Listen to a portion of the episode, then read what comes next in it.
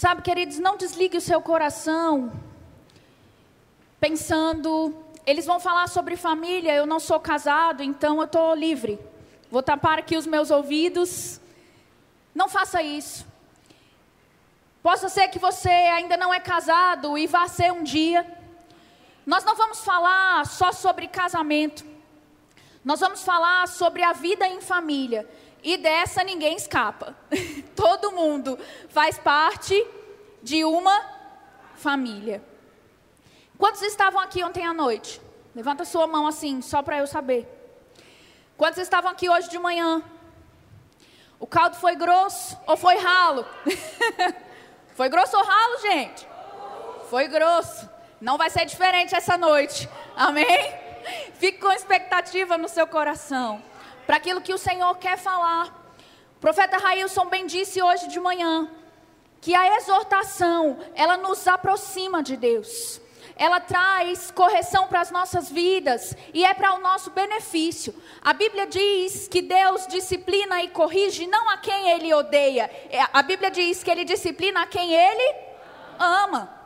Nós somos corrigidos para que o amor de Deus se manifeste na nossa vida, na nossa casa, na nossa família, na vida dos nossos filhos, na vida daqueles que nos cercam, vendo o nosso testemunho como família. Amém? Eu quero que você abra sua Bíblia comigo em 1 Samuel. 1 Samuel, capítulo 30.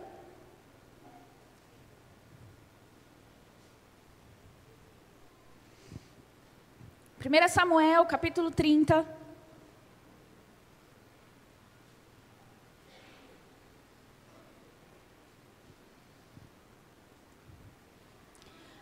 Algumas pessoas conhecem, acredito que a maioria das pessoas conhecem um pouco da história de Davi.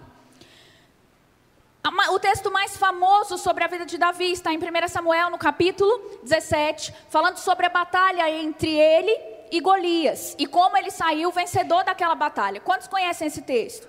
A maioria de nós. Na sequência do texto, e talvez essa parte não seja conhecida por muitos, a Bíblia vai explicando como foi que Davi se tornou rei. E vai explicando os processos pelos quais ele passou até chegar. Ele já havia sido ungido rei, mas até chegar na posição que Deus havia estabelecido para ele. E se você começar lá no capítulo 17, eu te aconselho a fazer isso. Comece no capítulo 17 e não fique só no texto mais conhecido. Vá lendo na sua casa toda a história, para que você tire princípios da palavra na vida de Davi. No capítulo 19, Saul começa uma grande perseguição a Davi. Por quê? Inveja. Inveja porque Davi guerreava em favor de Saul. Davi guerreava no exército de Saul contra os filisteus. Mas Diz que surgiu um canto em Israel que dizia: Saul matou milhares, mas Davi matou dezenas de milhares. O ditadozinho do inferno. Porque isso gerou uma inveja tão grande no coração de Saul, que ele começou a perseguir Davi. E nos capítulos da frente nós vamos vendo essa perseguição de Saul contra Davi. E a Bíblia mostra em duas oportunidades, no capítulo 24 e no capítulo 26, que Davi teve a oportunidade de matar Saul e ele não fez isso. Ele estava lá, a Bíblia diz que ele estava escondido com seu exército no fundo de uma caverna. Saul entra para fazer as suas necessidades, é assim que está escrito lá na Bíblia. E então Davi tem a oportunidade de matá-lo. Ele está de costas para Davi, ele tem a oportunidade de matá-lo. E ele não faz, porque ele era um homem temente ao Senhor. E ele disse: Longe de mim tocar no ungido do Senhor. Seja o Senhor quem faça essa justiça entre mim e você. Eu não vou me meter nessa história. Amém?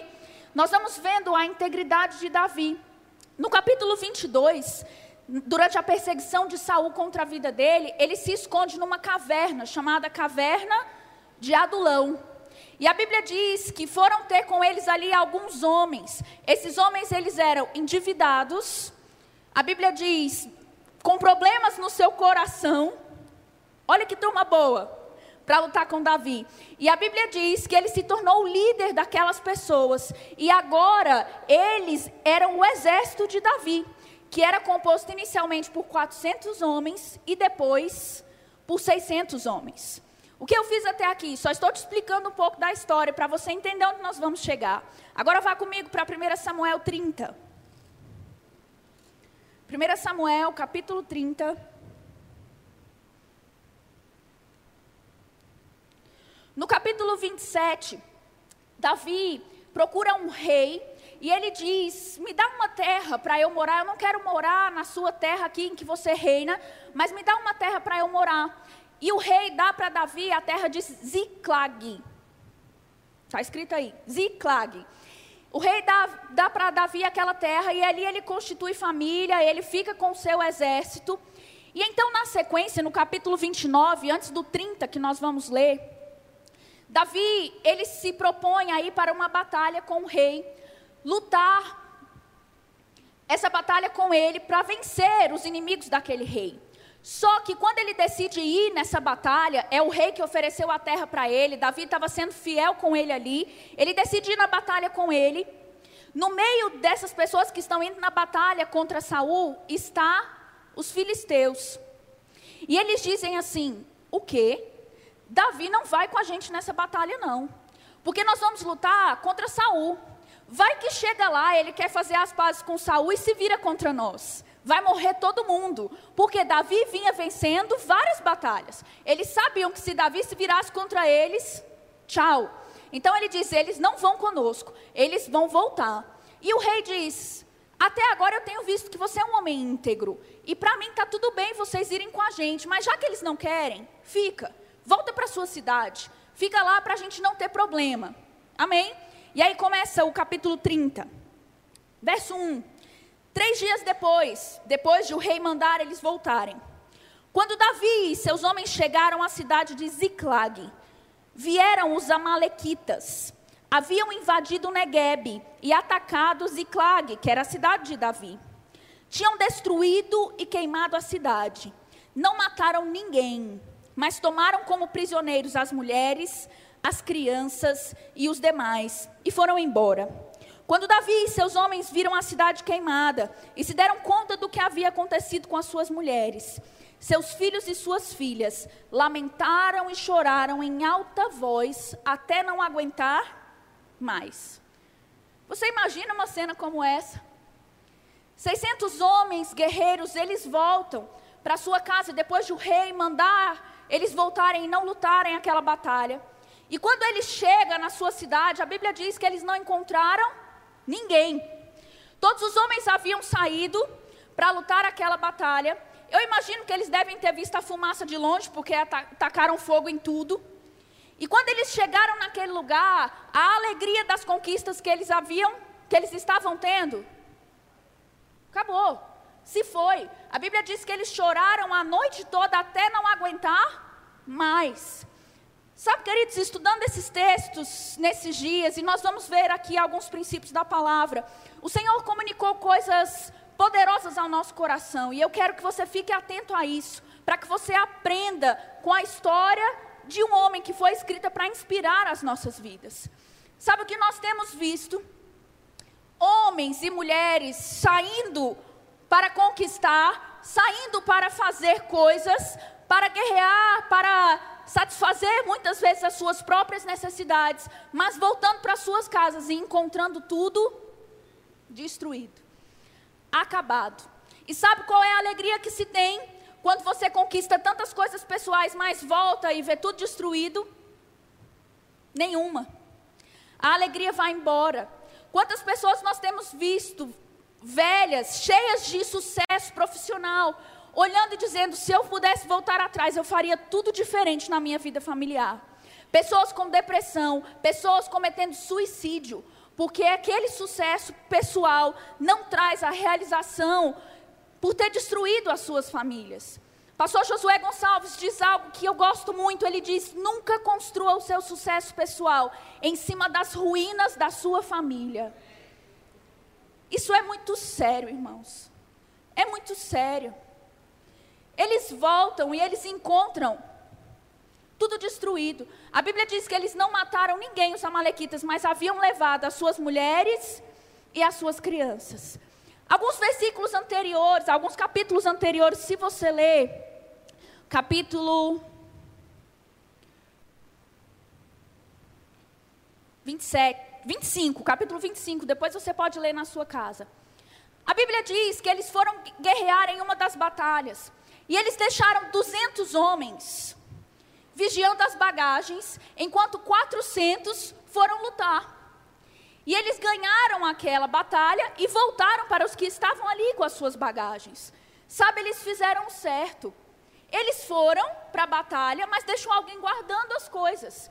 Quantos de nós, nós fazemos isso? Nós guardamos os nossos bens, sim ou não? Eu faço seguro do meu carro, as pessoas fazem seguro da sua casa. É lícito proteger os nossos bens. Não é lícito a gente proteger os nossos bens mais do que as nossas pessoas, mais do que a nossa família. Às vezes a gente investe tanto em guardar os nossos bens, mas não temos investido nos princípios para guardar a nossa família. Sabe, se a gente for comparar isso com um exército, existem casas que todo mundo está saindo para a batalha e ninguém está ficando para cuidar da casa. Ninguém está ficando para cuidar dos filhos. Os nossos filhos estão sendo educados pela creche, pelo tablet, pela televisão. Pelo Lucas Neto, pelo Felipe Neto.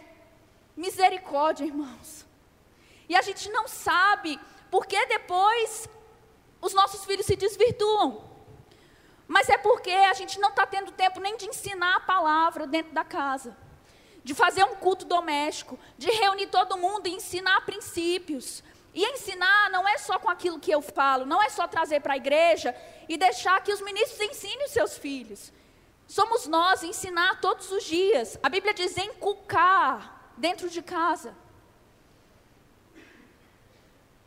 Como é sério isso? Muitas vezes, em cima de conquistas pessoais, nós estamos arrumando dois, três empregos vivendo para ter as coisas e mais coisas e mais coisas. Deixa eu te dizer, essa busca não tem fim. Não tem fim. Se você ganhar hoje 5 mil e você pensa, quando eu ganhar 10 eu vou estar satisfeito, não vai. Quando você ganhar 10, você vai querer 20. Quando você ganhar 20, você vai querer 30. Quando você tiver o carro do ano, você vai querer mudar de modelo. Quando você tiver o celular do ano, você vai querer mudar para o modelo mais novo. O mundo tem feito isso conosco, uma busca desenfreada pelas coisas. E às vezes nós estamos abandonando princípios tão fundamentais da palavra e depois a gente não entende por que, que as coisas estão desandando. É o Senhor trazendo princípios para que a gente possa corrigir coisas na nossa vida. Amém? Continua comigo nesse texto. Nós lemos o versículo 4, diz: Lamentaram e choraram em alta voz, até não aguentar mais. Versículo 6: Davi ficou muito aflito, pois os homens estavam amargurados por terem perdido seus filhos e suas filhas, e começaram a falar em apedrejá-lo. Agora, até o exército de Davi se voltou contra ele, como se estivessem culpando Davi eles não guardaram as suas famílias, foram todos para a batalha, deixaram as mulheres e as crianças lá sozinhos. Os inimigos vieram, levaram eles, e agora o exército quer apedrejar Davi. E sabe que esse é o nosso posicionamento muitas vezes dentro da nossa casa. Quando um problema se levanta, a gente está logo procurando um para apedrejar. Não foi Davi que foi sozinho, todo mundo foi com ele. A culpa não era só de Davi, a culpa era de todo mundo. E sabe, quando um problema se levanta na nossa casa, não é para a gente procurar inimigo dentro de casa. A Bíblia diz que a nossa luta não é contra carne ou sangue, mas contra principados, potestades, dominadores nas regiões celestiais. O diabo ele anda ao nosso derredor e enquanto família também, procurando ocasião para jogar uma sementinha do mal lá. E às vezes, quando ele joga a sementinha do mal, não tem ninguém com sabedoria para discernir e falar: opa, isso aqui, calma aí. Isso aqui é Satanás. Você quer ver um exemplo simples? Às vezes está todo mundo pronto para sair de repente a chave do carro some. Olha aí a sementinha do mal. Encontrou o lugar. Ao invés de alguém se levantar com sabedoria e dizer, gente, é só um problema básico. Vamos reunir a família inteira e procurar a chave. Assim a gente vai achar mais rápido e vamos embora. Normalmente a mulher que já fala também você perde tudo. Não presta atenção em nada. Se colocasse no lugar certo, eu já falei dez vezes, vinte vezes, trinta vezes. Não tinha acontecido isso. Olha que coisa tão simples. A chave sumiu. Mas são muitas sementes lançadas. Tem coisas que são simples, tem coisas que não são. Pode ser uma dívida alta que o casal contraiu. O que vai adiantar ficar dizendo se foi o homem, se foi a mulher? Vai resolver o problema? Não vai. É melhor unir e pagar a dívida do que ficar 10 anos discutindo quem é o culpado. Decidir mudar de atitude, vamos fazer diferente. Eu errei mesmo. Reconhecer o erro é uma bênção. Amém? Eu errei mesmo, você me desculpe, mas agora vamos fazer diferente. Sabe, não é ficar procurando quem vamos apedrejar, mas como é que vamos sair dessa situação. E a Bíblia diz como sair, olha só. Mas Davi encontrou forças no Senhor, o seu Deus. Então disse ao sacerdote Abiatar: Traga o colete sacerdotal. E Abiatar, filho de Ameleque, o trouxe. E Davi perguntou ao Senhor: Devo perseguir esse bando de saqueadores? Conseguirei apanhá-los? Sabe o que Davi faz? A Bíblia diz que ele encontrou forças no seu Senhor e foi pedir conselhos ao Senhor. Cuidado com quem você pede conselho na hora da tribulação na sua casa. Peça conselhos ao Senhor. Peça conselhos a pessoas cheias de Deus, cheias do conselho do Senhor. Se você pedir conselho para o seu amigo de trabalho, ele vai dizer: separa, cai fora, vai ser feliz com outra pessoa. Sim ou não? Ele não vai dizer: luta, muda de postura, ame a sua esposa. Vai? Eu duvido que vai ter esse conselho lá. Procure pessoas cheias do Senhor para ter conselhos sábios. Sabe, se eles tivessem sentado naquele lamento e ficado só chorando, a situação não teria se resolvido. É lícito chorar, gente, é lícito. Quando um problema vem, a gente chorar. Quem não chora? Eu sou a maior chorona do mundo. A gente chora, agora a gente não pode agarrar esse lamento e ficar para sempre chorando. Chega uma hora que a gente tem que levantar, procurar o conselho certo e decidir agir. E olha aqui o que ele diz. Senhor, eu devo perseguir eles? E o Senhor lhes respondeu: Sim, vá atrás deles. Certamente conseguirá recuperar tudo que foi tomado de vocês. Aleluia! Que coisa maravilhosa. Sabe que o Senhor, Ele não aponta o dedo na nossa cara para falar dos nossos erros. Ele diz: errou, errou, sacode a poeira, levanta e vai atrás, e você vai recuperar tudo que foi perdido. Isso é maravilhoso. Então, no versículo 9 diz: Davi e os 600 homens partiram e chegaram ao ribeiro, onde ficaram alguns deles. Duzentos dos homens estavam exaustos demais para atravessar o ribeiro, e Davi continuou a perseguição com 400 homens. Olha que acontecendo de novo. Diz que 200 estavam muito cansados, para passar o rio. Então Davi deixou eles lá e foi guerrear com os 400. O Senhor era com eles. Amém? Então eles venceram a batalha. Você pode ler aí depois a estratégia que foi usada. Eles encontraram uma pessoa abandonada do outro exército, cuidaram dele. Então ele deu a dica de como ele poderia vencer aquela batalha. E no verso 17 diz assim: Davi e seus homens massacraram os amalequitas atacando-os durante toda a noite, todo o dia seguinte, até o entardecer. Nenhum deles escapou, exceto 400 rapazes que fugiram montados em camelos. Davi recuperou tudo que os amalequitas haviam tomado e resgatou suas duas esposas. Não faltava coisa alguma, nem pequena, nem grande, nem filho, nem filha, nem qualquer outra coisa que havia sido tomada. Davi trouxe tudo de volta e também recuperou todos os seus rebanhos e os seus companheiros e os levaram à frente dos outros animais. E esse despojo pertence a Davi, disseram. Olha que coisa maravilhosa, diz que não ficou nada para trás. Eles recuperaram tudo que havia sido perdido. Talvez você olhe para a sua situação familiar e você diz, mas faz 10 anos que a gente vem fazendo tudo errado. Levante-se do seu lamento, tome uma posição para cumprir os princípios de Deus e você vai ver as coisas sendo resgatadas de novo. Ele diz: não ficou nada para trás, nem filho, nem filha, nem bens. Não aceite os seus filhos ficarem para trás. Não aceite. que dentro da sua casa as pessoas não sirvam ao Senhor. E quando eu digo não aceite, não é enfiar o evangelho goela abaixo neles, é ter uma vida correspondente ao que nós pregamos e orar incessantemente por eles. Senhor, eu oro em favor da minha família, eu oro em favor dos meus filhos, eu declaro sobre eles bênçãos, nenhum vai se perder, eu não vou perder meus filhos para as drogas, eu não vou perder meus filhos para as amizades. Levanta, Senhor, pessoas, amigos dignos, para estarem próximos a eles como companhias desviam as pessoas do foco. Ore pelas amizades dos seus filhos. Ore por aquelas pessoas que estão próximas a eles. Amém? Ore, esposa, pelas amizades do seu marido. Ore, marido, pelas amizades da sua esposa. Guarda a vida. Ao invés de ficar tendo ataques de ciúmes, guarde a vida com oração. Guarde a vida com as palavras que saem da sua boca como é importante aquilo que nós declaramos a respeito da nossa família, a respeito dos nossos filhos. Nós precisamos medir as nossas palavras. Amém. No versículo 22, olha que interessante isso, diz: Contudo, entre os que tinham acompanhado Davi, havia alguns homens perversos que disseram: Como eles não foram conosco, não devem receber nada dos despojos que recuperamos. Devolvam as esposas e os filhos e mandem todos embora. Na versão João Ferreira de Almeida diz assim: Havia alguns homens maus.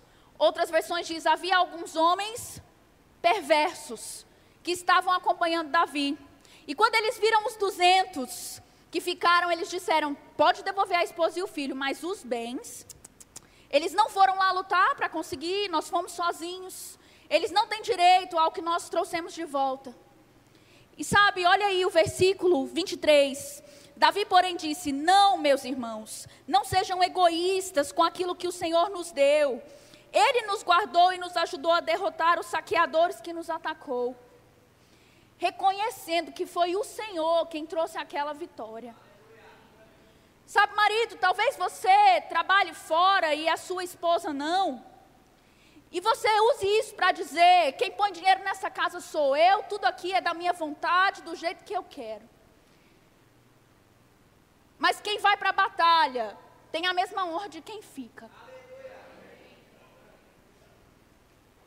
Cuidando dos seus filhos, cuidando da sua casa. Roupa não se passa sozinho, roupa não se lava sozinho, comida não brota na mesa, o menino não é educado sozinho. E sabe o que muitos homens têm feito? Constroem uma carreira tendo uma mulher ao seu lado, batalhando e cuidando dos filhos e da casa. E quando estão mais velhos, ó, e casa com uma novinha. A Bíblia diz: havia entre eles alguns homens maus e perversos. Você não é um homem mau e perverso. Isso não é só falta de amor, isso é falta de integridade, é falta de caráter. Abandonar uma pessoa que sempre esteve ao seu lado pra, por uma aventureira qualquer.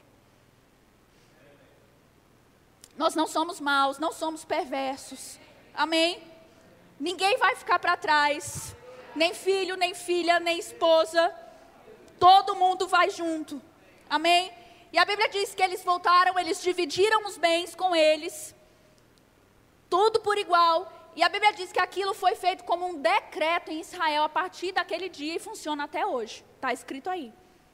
Se uns fossem para a batalha, outros ficassem para guardar, todos tinham o mesmo galardão. Amém. Sabe que nós precisamos aprender a seguir os princípios do Senhor e a procurar o Senhor. Pastor Railson falou tanto sobre isso ontem à noite. Quando as coisas estão bem, a gente não precisa esperar dar tudo errado para procurar o conselho, para procurar ajuda.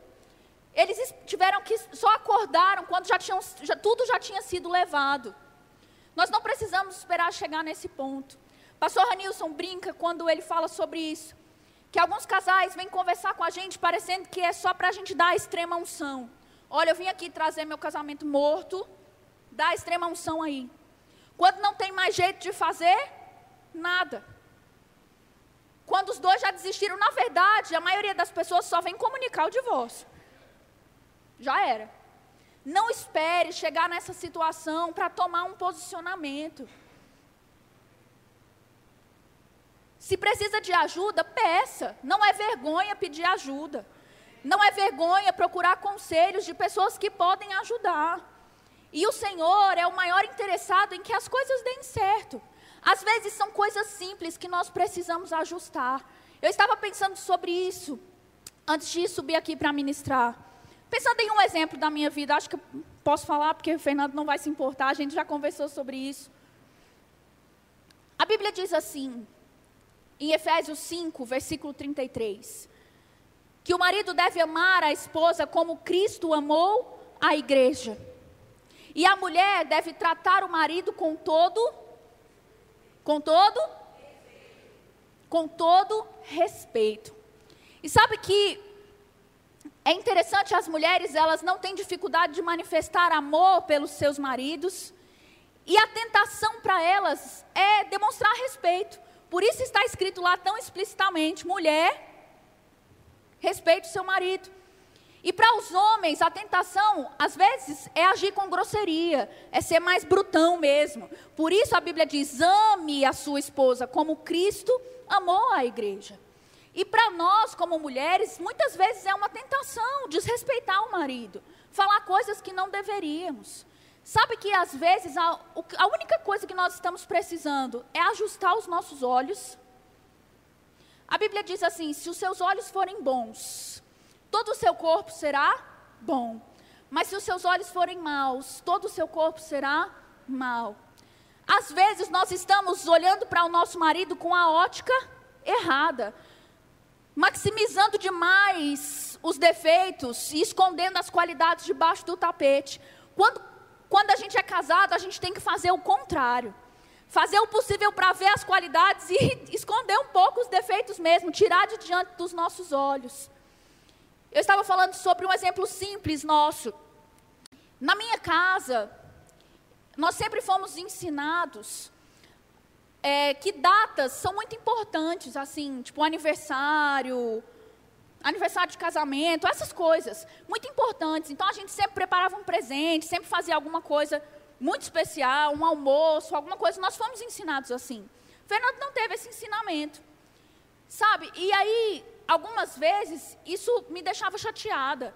Tipo, nossa, dia dos namorados, nem uma florzinha. Quem já passou por isso? Aí você abre o Instagram e tem 10 amigas suas postando o buquê de rosas lindo que ganhou. E aí os seus olhos são contaminados. E aí a gente começa a dizer, mas não é possível. Senhor, esse marido que você me deu. Nenhuma florzinha nem um bombonzinho. Mas sabe, queridos, Fernando me trata com tanta honra. A gente vai sair para comer, não escolhe você. A gente vai fazer, ele deixa de comprar coisas para ele, para comprar para mim, para comprar para Ana Laura, todo dia. Aí eu vou ficar me apegando a uma coisinha besta. Sabe que às vezes a gente precisa pegar esse colírio de Efésios 5,33 e pingar no olhinho assim, ó. Mulher, trate seu marido com todo respeito. Isso vai mudar tanta coisa na sua casa. Começar a olhar para as qualidades, olhar para aquilo que é bom. Sabe que é muito melhor ser tratado com honra todo dia do que ser desonrado e ganhar uma florzinha para amenizar? E isso são em tantas coisas na nossa vida.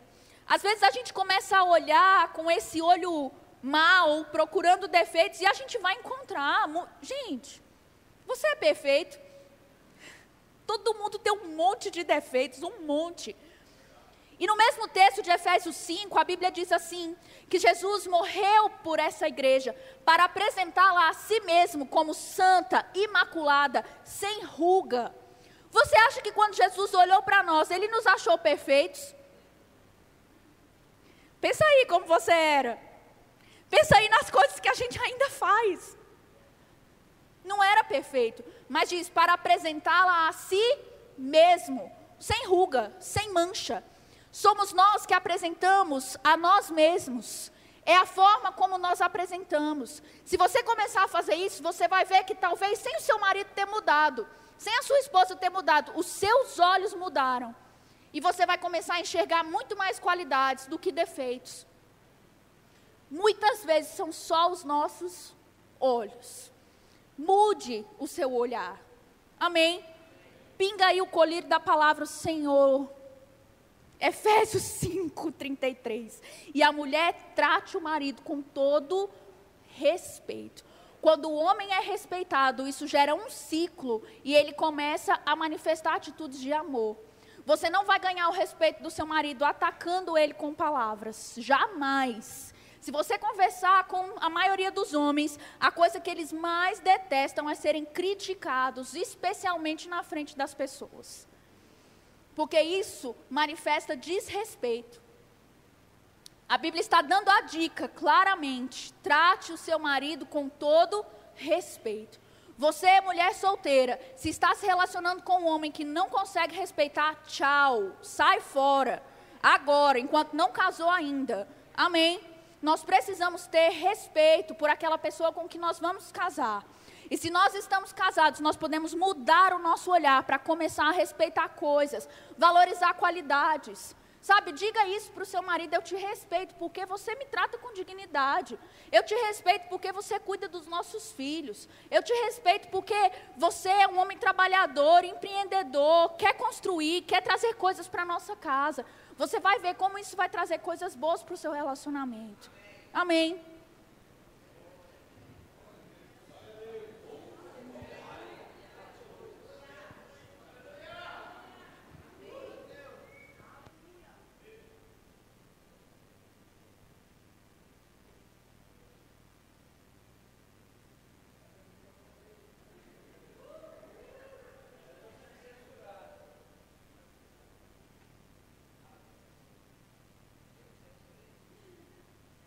Aleluia. Ah, chegou. Glória a Deus. Sabe que é tudo verdade o que ela disse, né? Inclusive o exemplo. Agora, sabe que isso não é desculpa para não mudar? Eu ainda não cheguei lá, mas eu estou avançando. Amém? Volta comigo em 1 Samuel 18, você já está no 30. Nós vamos falar sobre uma coisa que é literalmente uma desgraça dentro da família, chamada competição. Fala assim: competição destrói. Amém. Sabia que Israel era uma família? Era a família de Deus na antiga aliança. Foi quem o povo que Deus constituiu para ser o seu povo. Então, se Saul era o rei, Davi lutava com Saul, era uma família. Sim ou não? 1 Samuel 18, 7 diz assim: E as mulheres, não foi Davi, as mulheres que viram o que aconteceu, tangendo, respondiam umas às outras e diziam: Saul feriu milhares, porém Davi os seus dez milhares. Vamos começar com uma coisa aqui. Quem deu a primeira oportunidade para Davi? Saul. Se Saul falasse assim, Davi, sai daqui, vai para suas ovelhas, ele nunca tinha lutado na vida. Porque Davi era um menino que sabia se colocar no seu lugar. Eu quero te falar, você, tão, tanto quanto marido, tanto quanto esposa, a primeira coisa que você precisa é saber se colocar no seu lugar. E a segunda coisa, irmãos, aqui está dizendo que Saul ouviu isso, um cântico diabólico, falando, Saul feriu milhares, ele ficou feliz, falou, Davi, dez mil. E aí, não, peraí. Olha o que ele vai dizer na sequência, ele diz assim, então Saul se indignou muito, e aquela palavra apareceu mal aos seus olhos e disse, dez milhares deram a Davi? A mim somente milhares. Na verdade, o que lhe falta senão um reino? Ei, eu quero te dizer uma coisa: o reino já era de Davi. Esposa, eu quero te dizer uma coisa: o reino já é do seu marido. Não tente usurpar o reino, o reino não é seu. Você é auxiliadora idônea. Isso não me serve, você não deveria ter casado. Mas eu quero te dizer uma coisa: você é auxiliadora. Tudo que seu marido conquista tem o seu dedo lá. Você pode fazer a sua casa ir muito mais além. Agora, marido, não usurpe do seu cargo, da sua posição para massacrar sua esposa. Sabe, competição não presta. Eu já vi uma série de filhos, especialmente, que conseguem ser mais promissores que seus pais, ganham mais do que seus pais, eles chegam lá e falam: Está vendo? Você acha que você pode me ensinar alguma coisa? Você acha que você teria chegado aonde se não fosse seus pais? Quem te ensinou a ser quem você é? Saul feriu milhares, Davi dez mil. Ele poderia dizer: Fui eu que ensinei esse menino. Olha que alegria. É discípulo, é família. Eu ensinei, ele está lá por minha causa. Mas isso gerou no coração dele uma inveja, um problema. E ele tanto não soube dizer isso, resolver isso, que até o fim da sua vida, ele morreu tentando matar Davi. Sendo que Davi teve duas oportunidades reais, claras, de matar ele. Davi não fez e disse para ele que não fez e mostrou que tinha sido misericordioso. Agora, dentro da família, marido e mulher, não é lícito lutar para ver quem é melhor, quem é mais bem sucedido. Ah, mas eu faço isso e eu ganho mais. Ah, mas eu faço aquilo e eu ganho mais. Eu quero dizer uma coisa: você já viu separar uma só carne? A Bíblia diz que se o marido se une à sua esposa, se torna uma só carne, é indivisível. Você fala para sua mão direita assim: mão direita, a conta do Bradesco tem tantos mil. Mão esquerda, a conta da caixa tem tantos mil. Quem vai ganhar? Agora, quando marido e mulher brigam dentro de casa para ver quem é mais bem sucedido, é isso que você está fazendo, é ridículo. Sabe, irmãos, não é lícito, eu estou falando de púlpito isso, não é lícito você ter conta separada na sua casa. Porque a Bíblia diz que se casa se torna uma só carne. Fernanda, ela gasta demais. Fernanda, ele gasta demais. Sente e resolva. Sabe, irmãos, eu estou cansado de ouvir, ah, mas é por causa dele, é por causa dela. Irmãos, se casou, se é uma família, é uma só família. Se um perde, os dois perdem. Se um é mal sucedido, os dois são mal sucedidos. Então precisa sentar, ter maturidade, sentar e alinhar. Porque se dois ganham, todos são bem-sucedidos. Existem famílias que, às vezes, por, pelo tipo de profissão, a mulher começou a ganhar mais. Glória a Deus por isso. Invista, homem, na sua esposa. Honre a sua esposa. Junta os dois e fala assim: o que, que você acha da gente colocar uma empregada aqui em casa? Já que você tem que ralar tão duro lá fora. Ou o contrário, às vezes o marido trabalha fora e fala assim: não, mas você não faz nada. Meu filho já experimentou lavar banheiro toda semana? Quando eu era solteiro, minha mãe, desde os 12 mais ou menos até os 22, 10 anos, era toda semana. Eu odiava aquilo. Eu fazia direito para não ter que voltar. Porque se eu tivesse que voltar, eu odiava duas vezes. Mas às vezes você trabalha fora e você não vê que a sua esposa lava os seus banheiros, ela passa as suas roupas, ela lava as suas roupas, ela cuida das crianças que dá trabalho. Experimenta trocar. Fala um dia assim para sua esposa, você que tem filho, vai lá, vai fazer o que você quiser da vida, eu vou ficar o dia inteiro. Duvido que não chega meio-dia, você está doido para ela voltar. Sabe, irmãos, eu estou falando coisas sérias que têm feito casamentos terminar em divórcios o número de casamentos que tem terminado em divórcio depois do primeiro filho é espantoso. Agora, mais espantoso que isso é o número de divórcios que tem acabado no primeiro ano. E crentes. Primeiro ano. Terminando em divórcio. Sabe por quê? Porque a gente vai tirar a carteira de motorista, a gente estuda. Essa nem é minha, é do Douglas, filho do pastor José Gonçalves. A gente estuda para tirar a carteira de motorista. Se não passa na prova, vai de novo. Eu fui de segunda, talvez você tenha sido de quarta ou de primeira, mas isso tem que estudar. A gente vai para a faculdade, a gente vai estudar. A gente vai trabalhar, não, tem uma, um livro de normas, a gente vai estudar. Agora chega para casar, a gente junta lá, vai no cartório, dez minutinhos está feito. O juiz de paz faz uma cerimônia mais ou menos ali, depois, não, às vezes tem gente que nem na igreja casar vem. Não, e eu sei tudo de casamento agora, é assim na minha casa. É, Ei, vai estudar. Vai, ah, mas eu já casei, está tudo lascado. Então vai estudar e vai consertar. Amém. Não existe problema em família que Deus não saiba resolver. Agora existe preguiça. E aí precisa ter vontade da gente querer. Amém. Glória a Deus. Então a gente tem que deixar de competir, gente. Talvez você esteja aqui me ouvindo e pensando assim, mas eu tenho finanças separadas, eu não estou nem afim de, de mudar isso. Eu quero dizer uma coisa. Jesus disse que uma casa dividida, ela não subsistirá. Eu estou te dizendo, e é Deus falando aqui, não sou eu. Se a sua casa permanecer com finanças divididas, ela vai ruir. Porque vai abrir competição e daqui a pouco vocês vão estar falando alguma coisa mais ou menos assim. Eu ganho tanto. Não, mas você ganha só isso? Agora, se vocês ganham juntos, as contas são de todos, as vitórias são de todos e os planos e os sonhos cumpridos são de todos. Amém. Mas uma outra coisa que eu vejo aqui bem interessante, para não dizer trágica, é o que Saul fez, gente. Saul era um abençoado. Sim, abençoado no, ironicamente, né? Saul, depois que ele deixou Satanás contaminar o seu coração, ele começou a perseguir Davi. E a Bíblia diz que ele, ele botou gente atrás de Davi. Sabe, quando você tem um problema com uma pessoa, especialmente da sua casa, você fica tentando achar aquele problema para tudo que é lado. Isso não resolve o seu problema. E Saul mandou alguém atrás de Davi, onde Davi ia, Saul estava indo atrás, estava indo atrás, e ele achou Davi uma vez, e estava com a oportunidade, talvez você esteja com a oportunidade. Agora eu acabo com a minha esposa, vou mostrar para ela que eu sou bom, que ela não presta, ou o contrário, vou provar para esse homem aí, ó, que ele é isso, é isso, é isso. Saul estava com essa oportunidade. 1 Samuel, versículo 23. Se você for rápido de endereço, vai para lá, senão só me escuta. Diz assim, e Saul, versículo 26. E Saul ia da banda do monte, e Davi e os seus homens da outra banda do monte. E sucedeu que Davi se apressou para escapar de Saul. Saul, porém, e seus homens cercaram Davi e os seus homens para lançar a mão deles. O foco de Saul naquele momento era: eu vou pegar Davi e eu, eu quero ver esse negócio de 10 milhares agora, ver se, ver se não, é, não é Saul que venceu 10 milhares e Davi que venceu milhares.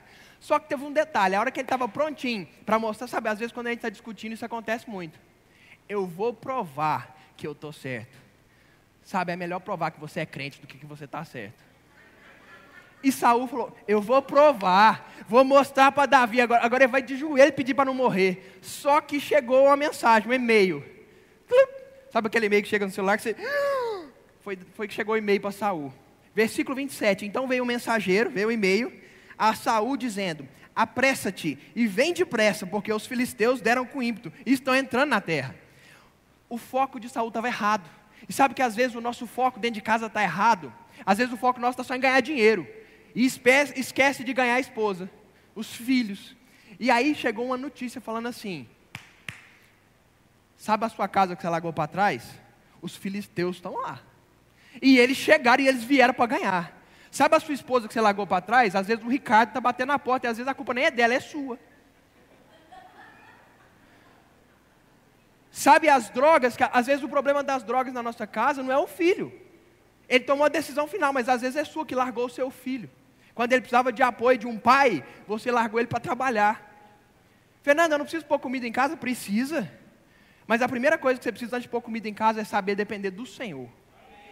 Porque a Bíblia diz: busca primeiro o reino de Deus e a sua justiça, e todas as outras coisas serão acrescentadas, inclusive o suprimento. Amém. Sabe, irmãos, ser homem, ser macho, é muito mais do que botar dinheiro em casa. É ser imagem e semelhança de Deus na sua família. Ser mulher e ser poderosa, e está na moda o empoderamento das mulheres, é seguir os princípios da palavra de Deus. Se você for a melhor auxiliadora para o seu marido, ou para o seu pai, se você não é casada, para a sua família, é muito melhor do que você mostrar que pode fazer alguma coisa. Amém. Glória a Deus, glória a Deus. Sabe, irmãos, Deus está preocupado com as nossas famílias no sentido de nos ajudar, mas nós precisamos querer resolver isso.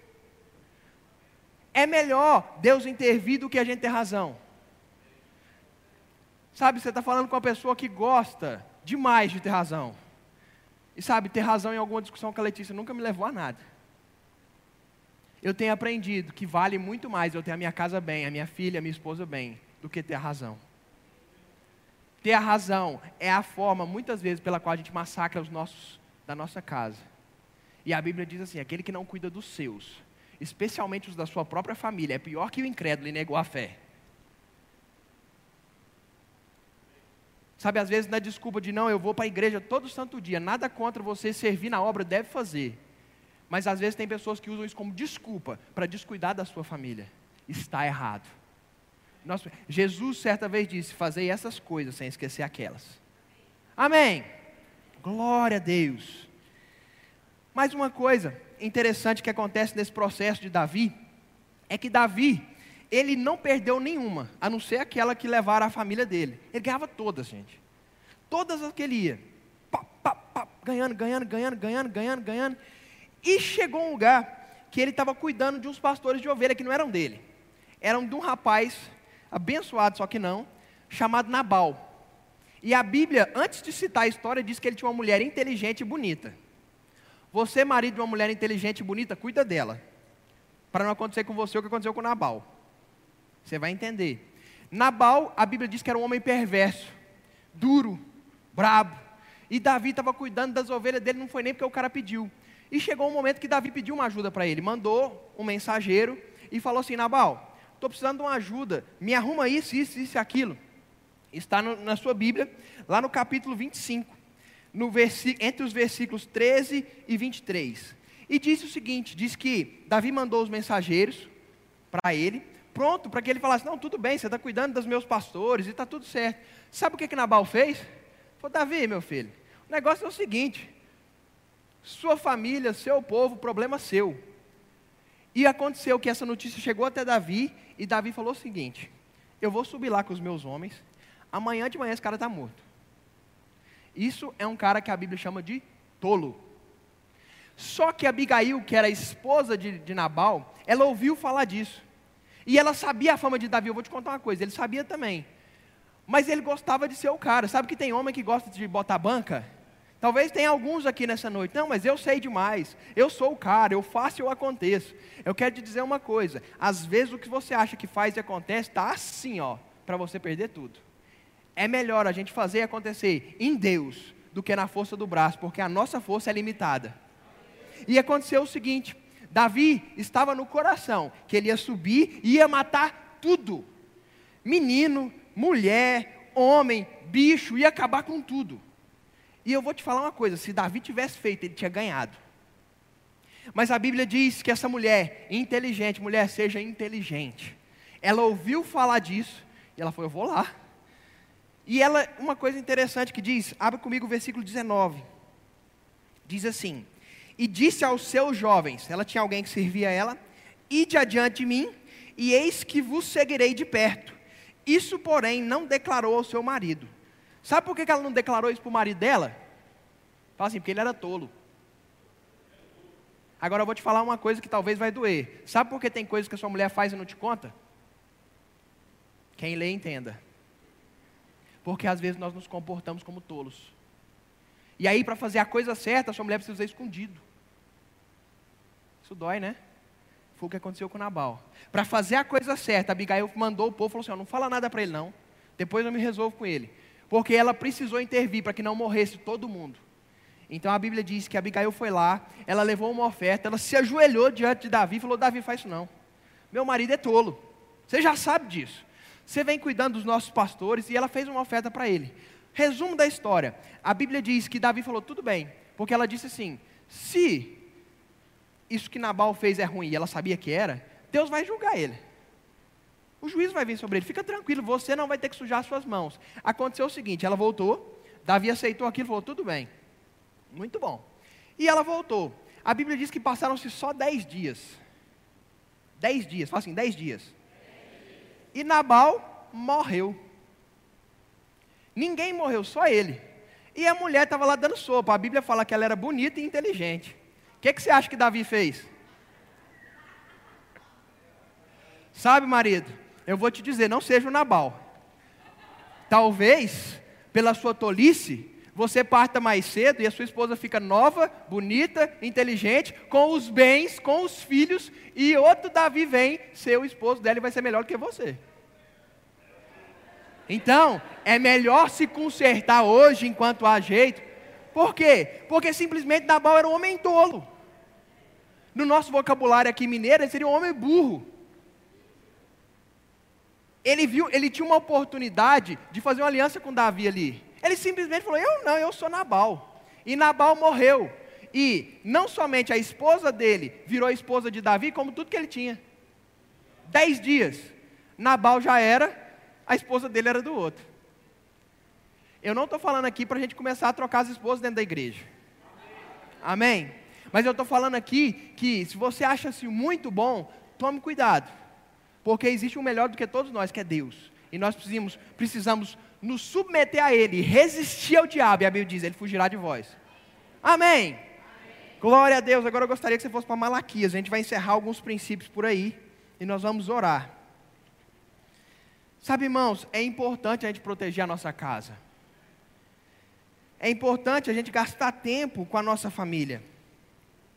Sabe, eu sei que alguns dias a gente tem trabalho a fazer extra. Eu tenho muitas vezes trabalho a fazer extra. Sabe o que eu faço lá em casa? Às vezes eu paro. Vamos supor, seis, seis e pouca. Ainda tem coisa para fazer, às vezes eu preciso entregar no outro dia. Mas eu paro para dar um tempo com a Ana Laura, porque eu sei que ela vai dormir ali umas oito e meia, nove, nove e meia para ter um tempo com ela, depois eu volto. Por quê? Porque eu sei que ela precisa de um pai. E, e trazer dinheiro para minha casa não vai substituir o pai que ela precisa. Amém. Você que é pai, precisa ser pai. Você que é mãe, precisa ser mãe. Os seus filhos precisam de pai e mãe. Não existe esse negócio de que tem gente que fala aí, não, mas tem pai que é mãe, mãe que é pai. Não, existe, tem pai que é pai e mãe que é mãe. Homem que é homem, mulher que é mulher. O resto é abominação. Gente, é simples. É só ler a Bíblia. A Bíblia não abre espaço para outra coisa. Amém. Glória a Deus. Falando de família, existem pelo menos quatro pontos que o livro de Malaquias toca, que são pontos bem interessantes, falando sobre a adoração, sobre Deus ser o principal.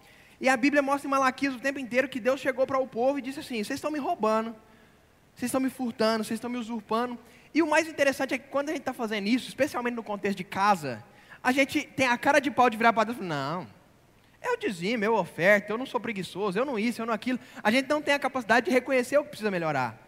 E é interessante o que Deus diz para o povo. A primeira coisa está no capítulo 1, no versículo 7. Porque Deus diz para ele assim: vocês estão desprezando o meu nome. E ele disse: Eu?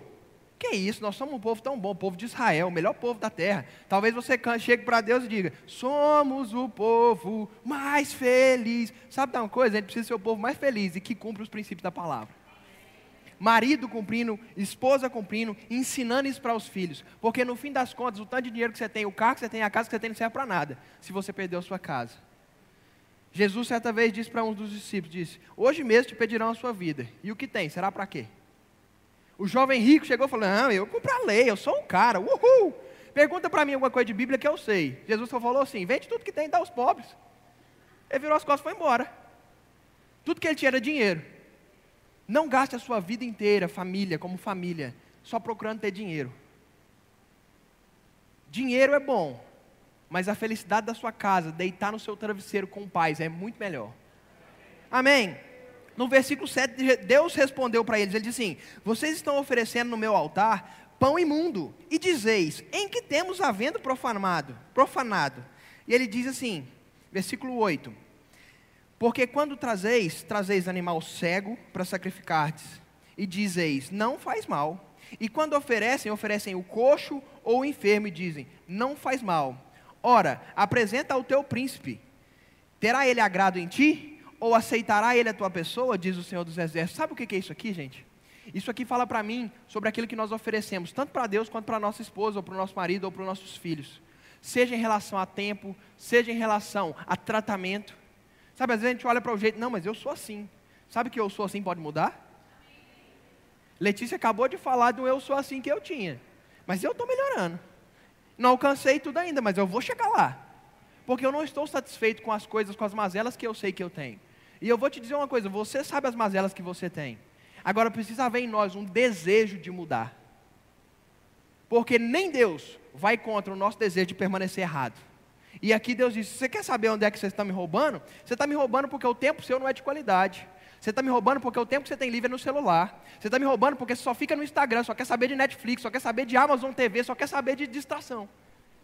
Sabe, talvez o nosso problema não seja ter tempo, seja usar mal o tempo. Fernando, isso é pecado? Instagram, Facebook? Não, tem tudo isso. Tem Facebook, tem Instagram, tem Amazon TV, tem Netflix, tem Now. Eu tenho essas coisas tudo, eu gosto de, de, de séries. Mas sabe, eu não posso gastar o meu tempo, o pouco tempo que eu tenho livre, mais com isso do que com a minha família e com as coisas de Deus. Porque no dia que eu começar a fazer isso, você vai ver a minha, minha família afundando. No dia que você fizer isso, a sua família afunda. Sabe, esse é um princípio, Deus chegou para ele e falou: está tudo errado.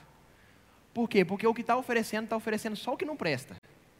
E às vezes é assim que a gente faz com o Senhor. E depois a gente pergunta, não, é por que, que eu vejo fulano? Fulano diz que é da palavra da fé, fala e acontece. O outro fulano fala e acontece. Por que, que o meu não acontece? Simples. Vai olhar os princípios que são praticados.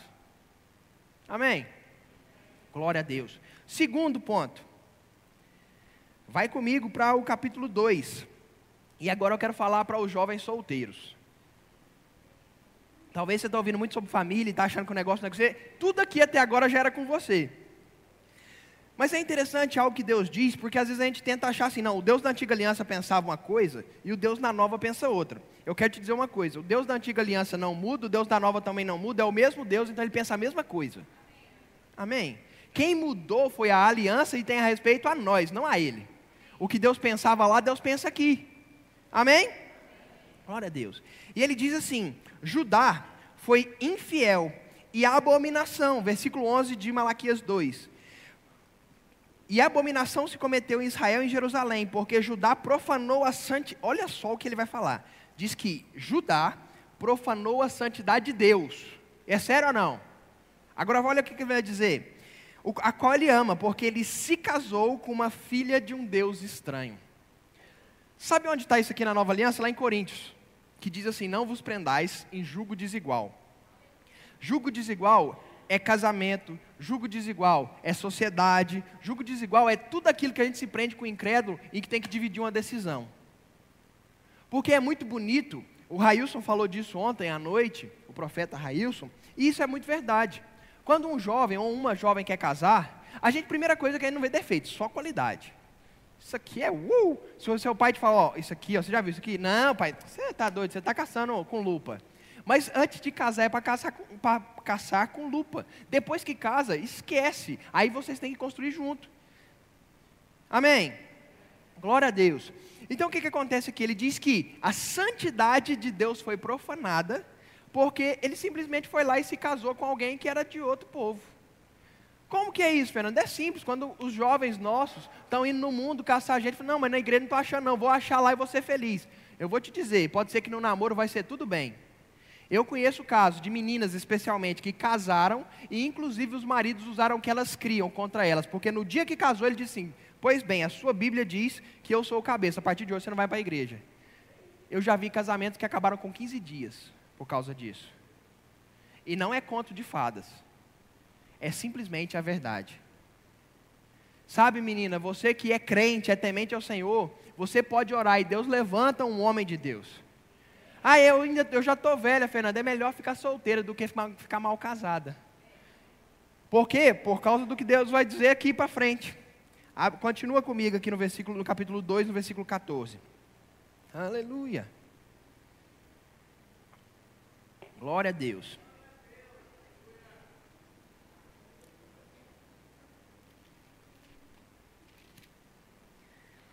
Diz assim: E dizeis, Porque o Senhor foi. Te... E dizeis, por quê? Porque o Senhor foi testemunha entre ti e a mulher da tua mocidade, com a qual foste leal, sendo ela sua companheira e a mulher do seu conserto. Sabe, irmãos, casamento foi criado por Deus. E a Bíblia diz que Deus é testemunha disso. Sabe quando a gente chama padrinhos para ser testemunha? A Bíblia diz que Deus é testemunha. Foi Ele que criou e Ele testemunhou cada casamento que aconteceu aqui. Cada casal que está aí agora, eu não sei como é que é o seu casamento hoje, mas a Bíblia diz que Deus foi testemunha disso. E é interessante a gente ver que ele, falando em Malaquias, ele diz: Eu sou o Deus que odeia o divórcio. Ele não é um Deus que não gosta, ele não é um Deus que às vezes gosta, às vezes não gosta. A Bíblia diz: Eu sou o Deus que odeia o divórcio. Fernando, não tem casos que pela Bíblia, assim, é lícito casar de novo? Tem. Sabe qual é o problema? É quando a gente olha para as estatísticas no Brasil, nos Estados Unidos e no mundo afora, e o número de casamentos que terminam em divórcio no mundo é igualzinho da igreja.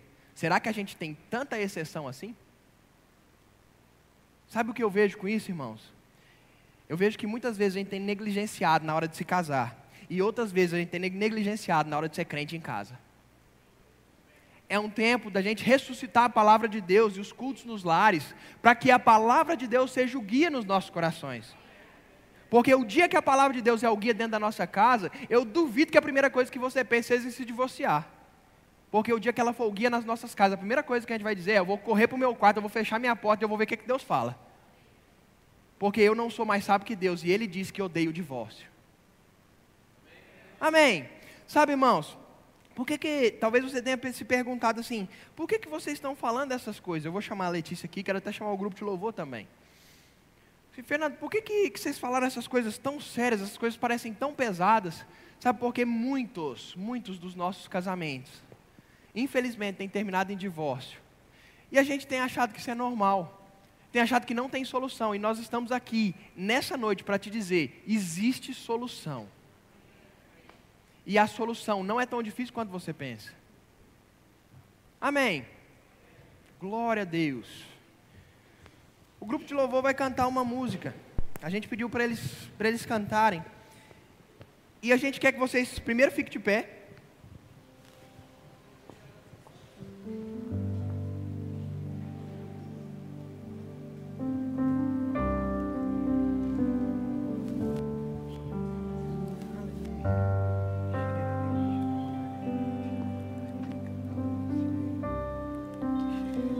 Sabe, talvez você escute todas essas coisas e você pense: se eu tivesse um ano de casado, se ainda desse tempo de consertar. No exemplo que nós vimos de Davi, as coisas pareciam bem perdidas, ou não? Nem lá estavam mais, tinham sido sequestradas pelo inimigo. Mas sabe que ele foi lá e teve restauração. Amém. Diz que nada, nada, nada ficou para trás. E pode ser assim na sua vida. Aleluia. Se você decidir, decidir pela fé, decidir. Sabe que decidir não é emoção. Amém. A gente vem para o culto e a gente fica muito emocionado. Isso já aconteceu comigo várias vezes. Railson falou isso ontem também. Não, agora vai. Agora eu vou mudar. Mas no outro dia a gente acorda e o sentimento não está lá. Já aconteceu com você? Se não, vem cá orar por mim. Mas o que muda a nossa vida não é a emoção, é a decisão que eu tomo. É pensar racionalmente mesmo e dizer: a partir de amanhã, eu não vou fazer isso mais. Eu vou mudar de atitude com meu marido, eu vou mudar de atitude com a minha esposa, eu vou mudar de atitude com os meus filhos. Sabe, se for preciso, faz uma listinha assim, ó, no seu celular, numa nota secreta. Deixa eu trabalhar nisso aqui primeiro e nisso aqui primeiro. Às vezes a gente pensa assim, eu tenho que mudar.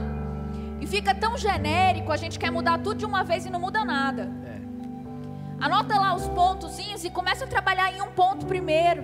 Quando ele estiver ficando legalzinho, muda para o outro, e depois para o outro, e depois tem que voltar no primeiro de novo, porque é, é fácil desandar.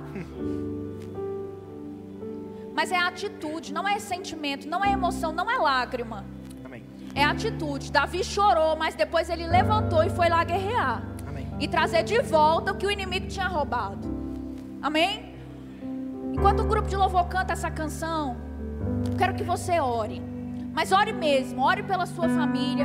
Se o seu marido, a sua esposa está aqui, você pode se aproximar dele, seus filhos.